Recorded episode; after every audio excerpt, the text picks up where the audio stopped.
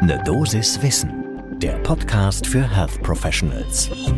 Wie viel wisst ihr eigentlich über die Zahlen bei rheumatischen Erkrankungen, insbesondere entzündlich rheumatischen Erkrankungen?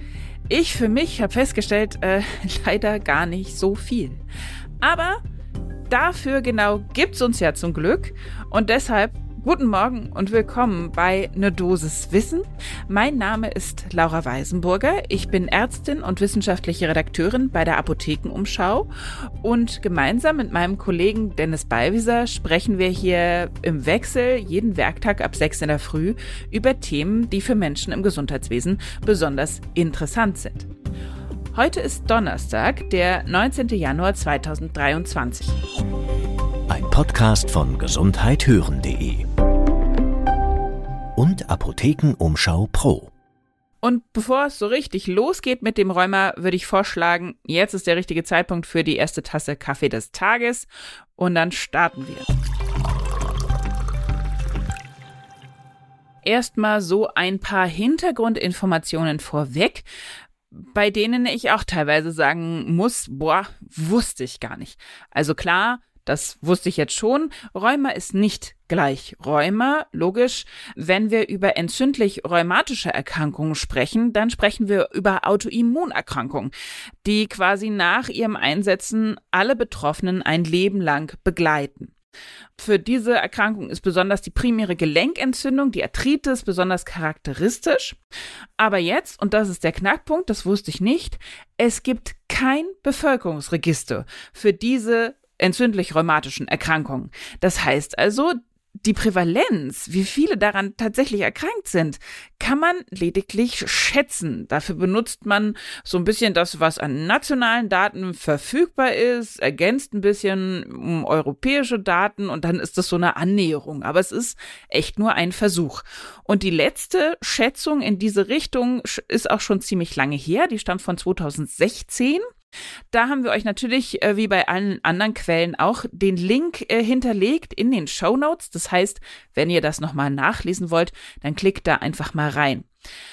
Genau, aber warum ist das eigentlich wichtig? Äh, ja, ich kann natürlich nicht die, die Versorgung planen, wenn ich nicht weiß, wie viele Menschen denn eigentlich diese Krankheit haben. Das heißt also, eigentlich ist das ziemlich gut, wenn man Bescheid weiß, wer erkrankt denn alles an entzündlich rheumatischen Erkrankungen.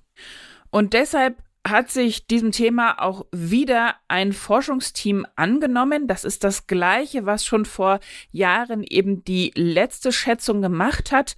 Und zwar ein Team rund um die Epidemiologin Katinka Albrecht vom Deutschen Rheuma Forschungszentrum Berlin.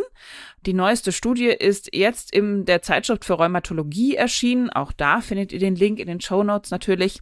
Was hat das Team gemacht? Sie haben erstmal eine systematische Literaturrecherche gemacht. Insgesamt wurden da 20 Arbeiten zur Prävalenz verschiedenster entzündlich-rheumatischer Erkrankungen in Deutschland eingeschlossen.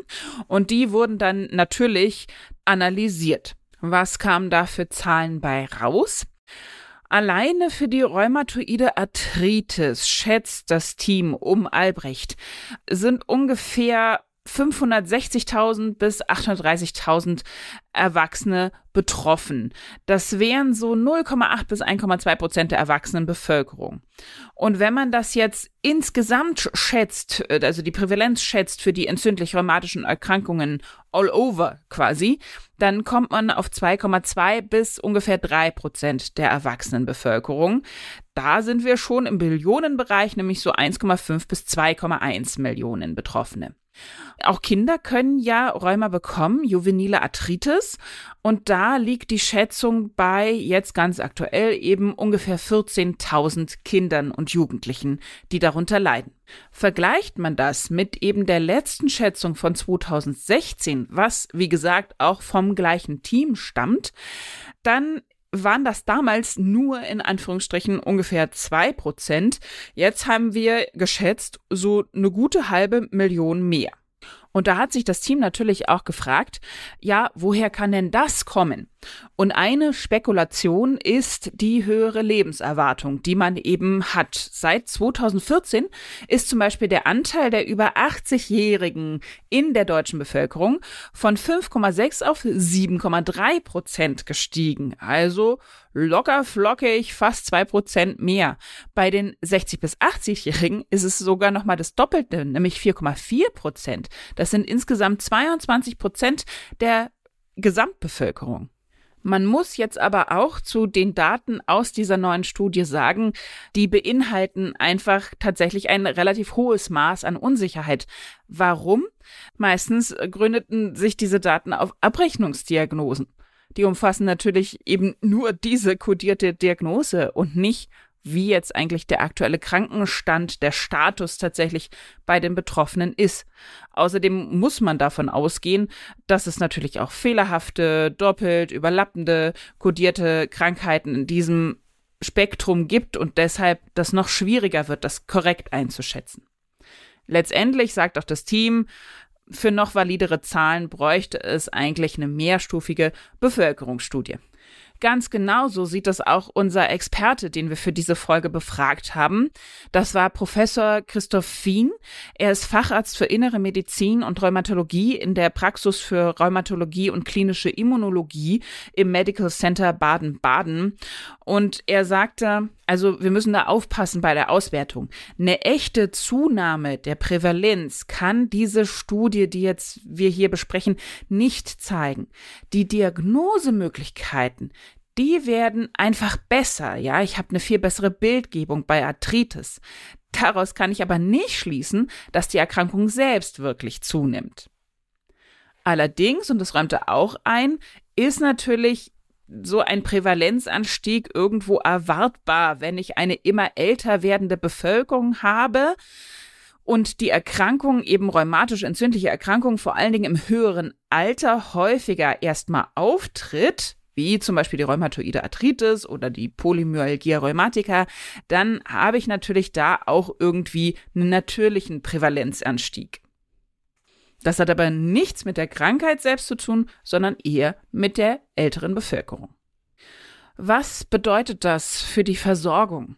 Da gibt es eine Einschätzung von der Deutschen Gesellschaft für Rheumatologie und die ist natürlich, kann sich jetzt wahrscheinlich jeder, jede denken, nicht so sonderlich rosig. Die sagt, natürlich brauchen wir irgendeine Art von Zahl, auch wenn sie jetzt geschätzt ist, für die Berechnung des Versorgungsbedarfs. Und auch wenn das jetzt nur eine Schätzung war, es zeigt doch, Rheuma ist eine Volkskrankheit und das sehen wir aber leider noch nicht in der Versorgungsrealität. Wir haben lange Wartezeiten auf einen rheumatologischen Fachtermin. Es bedarf eigentlich einer sehr frühen Diagnostik, um vernünftig bleibenden Schäden vorzubeugen. Dazu kann auch sogar die körperliche Behinderung gehören. Und wenn ich darüber rede, dann rede ich nicht nur über Einbußen bei der Lebensqualität, sondern natürlich auf lange Sicht auch über wirtschaftliche Einbußen. Und davon kann auch unser Experte Christophin berichten. Er sagt, ja, das tritt teilweise dann ganz plötzlich und sehr, sehr heftig auf. Die Betroffenen haben sehr hohe Entzündungswerte. Ähm, es kann sich eine Riesenzellarteritis als Begleitgeschichte entwickeln. Die wiederum kann zu Erblindungen führen. Und je älter meine Patientinnen und Patienten sind, bei denen ich das eventuell erstmal diagnostizieren muss, ja, die sind vielleicht im Pflegeheim oder derartiges. Das heißt, ich muss entweder selbst total gut ausgebildet sein in dir dieser Diagnose oder ich muss dafür sorgen, dass die Patientinnen und Patienten äh, zu einer Diagnostik gebracht werden. Das alles sind riesige Hürden. Das war unsere Dosis Wissen zur entzündlich-rheumatologischen Erkrankung bzw. ihrer Prävalenz. Und wenn ihr jetzt sagt, Mensch, das hat mir auch richtig viel gebracht, ich will die nächste Folge auf gar keinen Fall verpassen, dann kann ich euch nur empfehlen, einfach uns abonnieren. Das geht ganz einfach überall da, wo ihr Podcasts hört. Podcast von gesundheithören.de